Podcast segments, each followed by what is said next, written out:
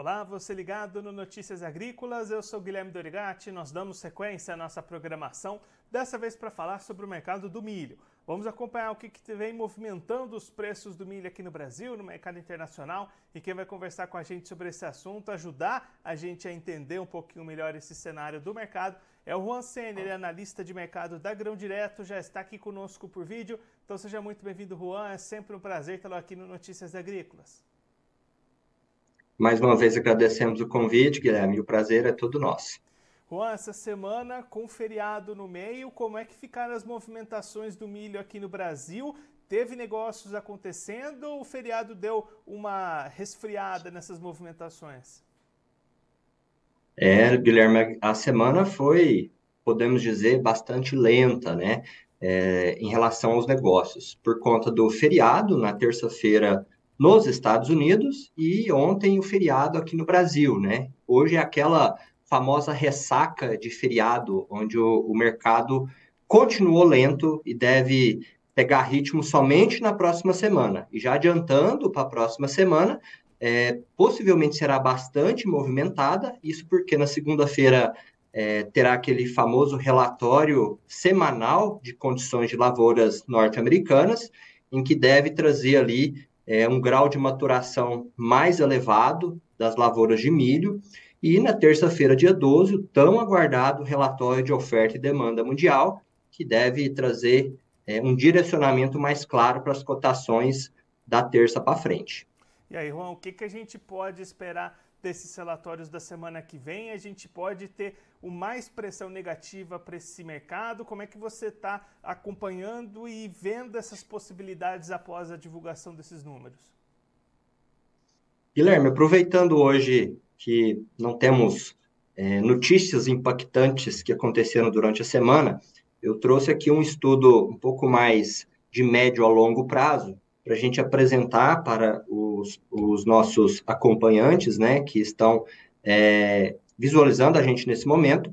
Então, é, hoje, nos Estados Unidos, a safra está praticamente concluída, né, na fase final de maturação, ou seja, condições climáticas a partir de agora é, não trazem muito impacto, na verdade, uma condição seca, ela até auxilia né, na evolução, principalmente quando começar a colheita, então as condições mais secas trazem esse benefício para evolução da colheita e, consequentemente, para o relatório de terça-feira, diante dessas últimas semanas que antecederam, que foram de temperaturas bem altas e poucas chuvas, possivelmente o USDA vai trazer um ajuste, um pequeno ajuste é esperado ali negativo para a expectativa de produção, mas ainda mantendo a produção do milho norte-americano acima de 380 milhões de toneladas, na minha opinião.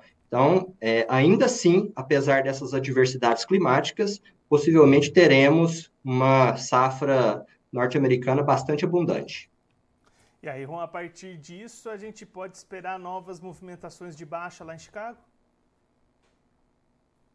Na verdade, todo esse cenário, né, ele é, traz uma uma situação em alguns momentos favoráveis, outros desfavoráveis, mas tudo indica que Chicago vai acompanhar esse movimento de é, resultado, né, de uma possível expectativa de produção acima de 380 milhões de toneladas. Então, isso com certeza traz ali um impacto negativo para Chicago, imaginando pelo lado da oferta, né? Mas ainda temos bastante peças nesse tabuleiro que precisam ser é, mexidas, né? E trazendo a realidade aqui para o Brasil, é, essa situação fica um pouco diferente.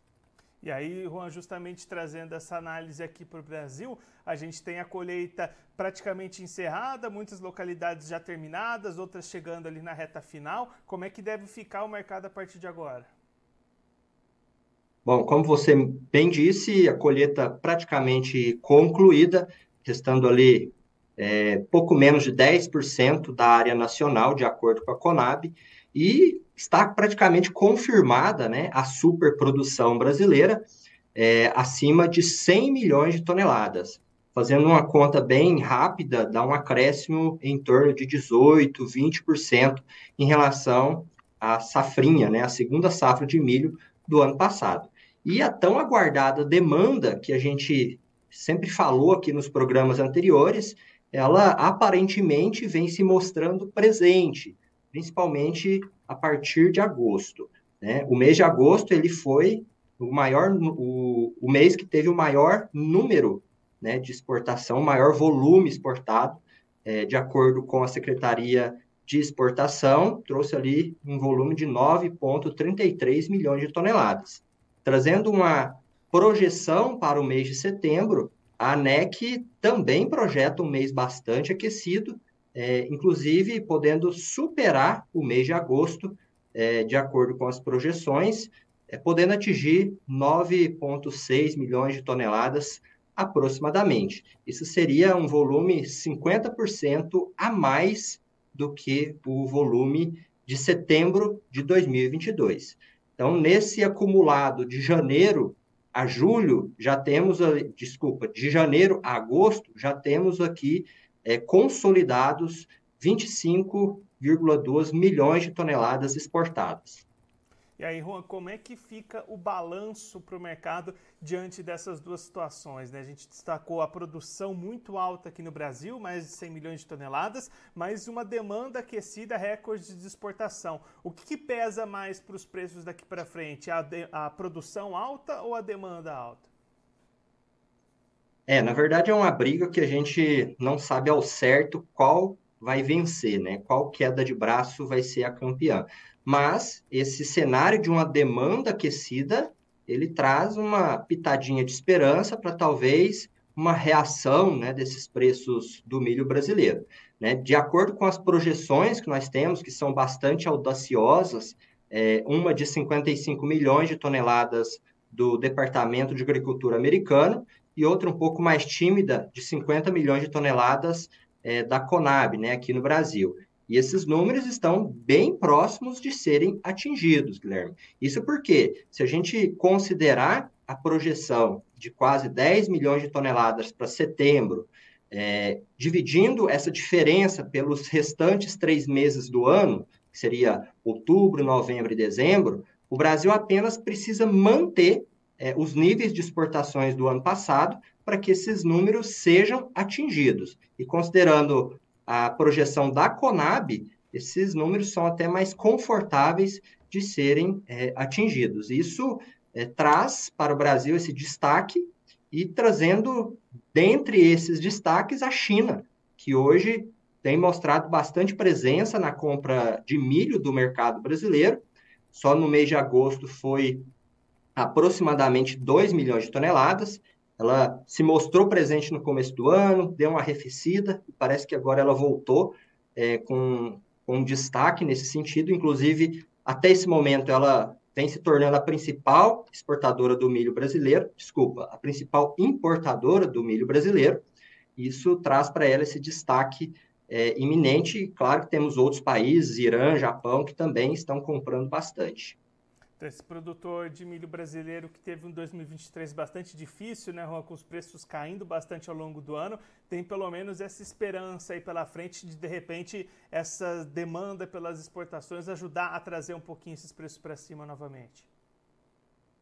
Com certeza. Essa esperança eu acho que sempre vai reinar, né? Sempre vai sobreviver ali na, na vida de quem precisa desse, dessa valorização, para quem precisa comercializar esse produto mas também temos que ter o pé no chão, Guilherme. Isso porque é, existe um cenário muito diferente desse ano em relação ao ano passado, em que podemos até afirmar que é praticamente impossível, considerando esse cenário atual, de termos preços atingidos no início do ano ou até mesmo no ano passado.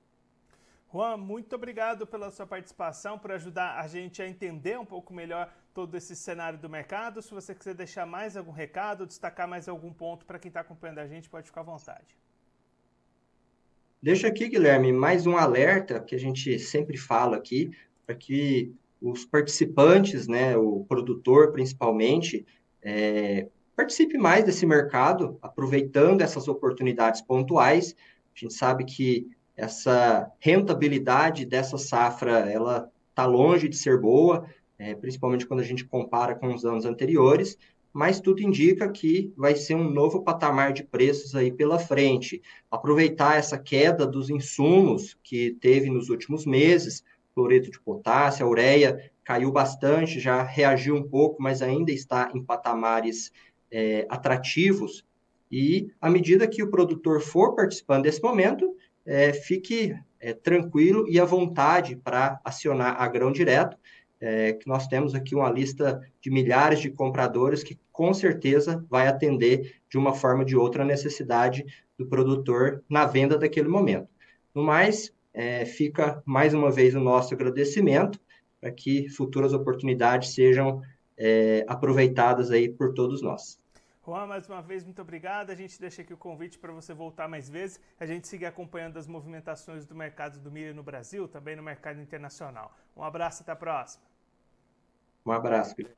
Esse, o Juan Sen, ele que é analista de mercado da Grão Direto, conversou com a gente para mostrar como é que foram as movimentações do mercado do milho nessa última semana e o que, que a gente pode esperar daqui para frente? Com apontando uma semana de comercialização bastante lenta em função, primeiro, do feriado norte-americano no começo da semana, depois o feriado brasileiro de dependência no dia 7, também na quinta-feira. Aí, com isso, o mercado bastante parado nessa semana e expectativa de volatilidade para a semana que vem. Juan apontando segunda-feira. Relatório do Departamento de Agricultura dos Estados Unidos sobre o avanço das lavouras norte-americanas, com expectativa de mais áreas entrando em maturação, uma safra chegando próximo da colheita. Depois, no dia 12, relatório de oferta e demanda mundial do USDA, aí trazendo essas novas perspectivas, expectativa de corte para a safra dos Estados Unidos, mas ainda assim uma safra bastante robusta, maior do que a anterior para os Estados Unidos e perspectiva de pressão negativa para os preços lá na Bolsa de Chicago.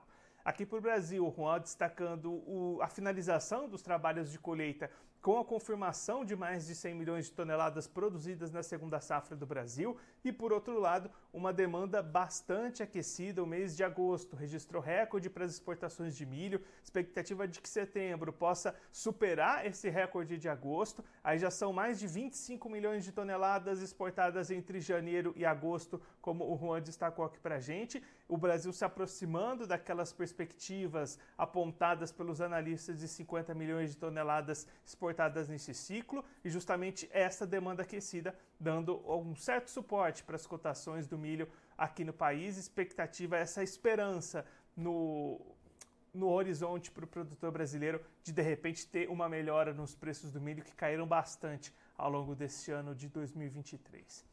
Agora, antes da gente encerrar, vamos verificar como é que estão as cotações do milho nas bolsas neste momento.